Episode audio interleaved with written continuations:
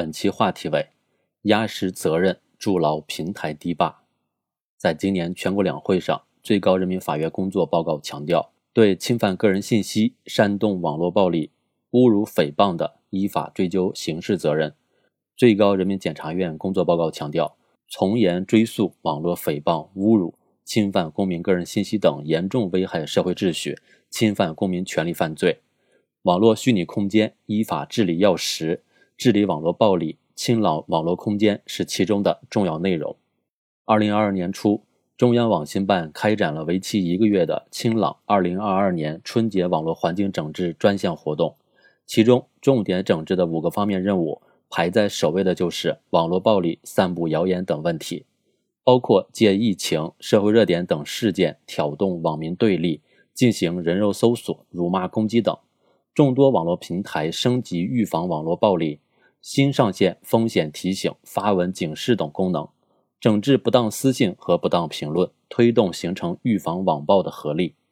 谁都不愿意生活在一个乌烟瘴气、暴力自随的空间。网络空间生态良好，符合人民利益；网络空间生态恶化，不符合人民利益。一场场言语风暴的背后，是个别人见对见时忽视了表达的分量，罔顾了发言的责任。情绪先行，就容易造成谣言传声筒；理性后置，结果就会沦为网暴扩散器。要知道，匿名和虚拟不是张口就来的理由，道德和法治才是言由心生的前提。如果说网络暴力行为是淹没理性、蚕食公序的洪水猛兽，那么网络平台理应成为一道守护精神家园的坚固堤坝。社交平台、内容平台、直播平台、购物平台。在今天，随着互联网触角的延伸，网络平台已经成为信息内容管理的第一责任主体。在坚持正确的价值取向、保障网络内容安全、维护网民合法权益等方面，具有不可替代的地位和作用。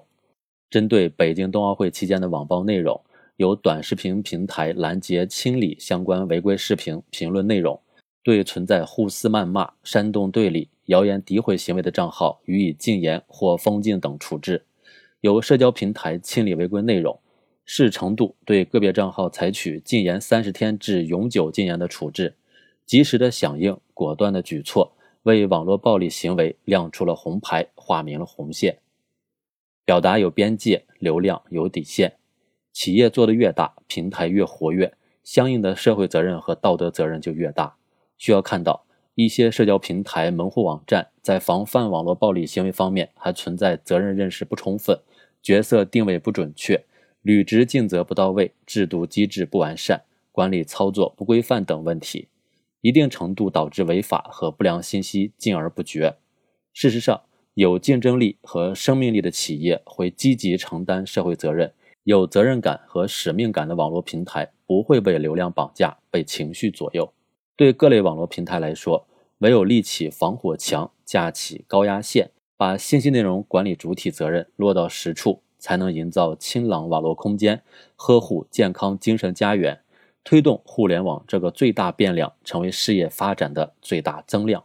把握主体责任内涵，完善平台社区规则，加强账号管理规范，健全内容审核机制。去年九月。国家互联网信息办公室发布关于进一步压实网站平台信息内容管理主体责任的意见，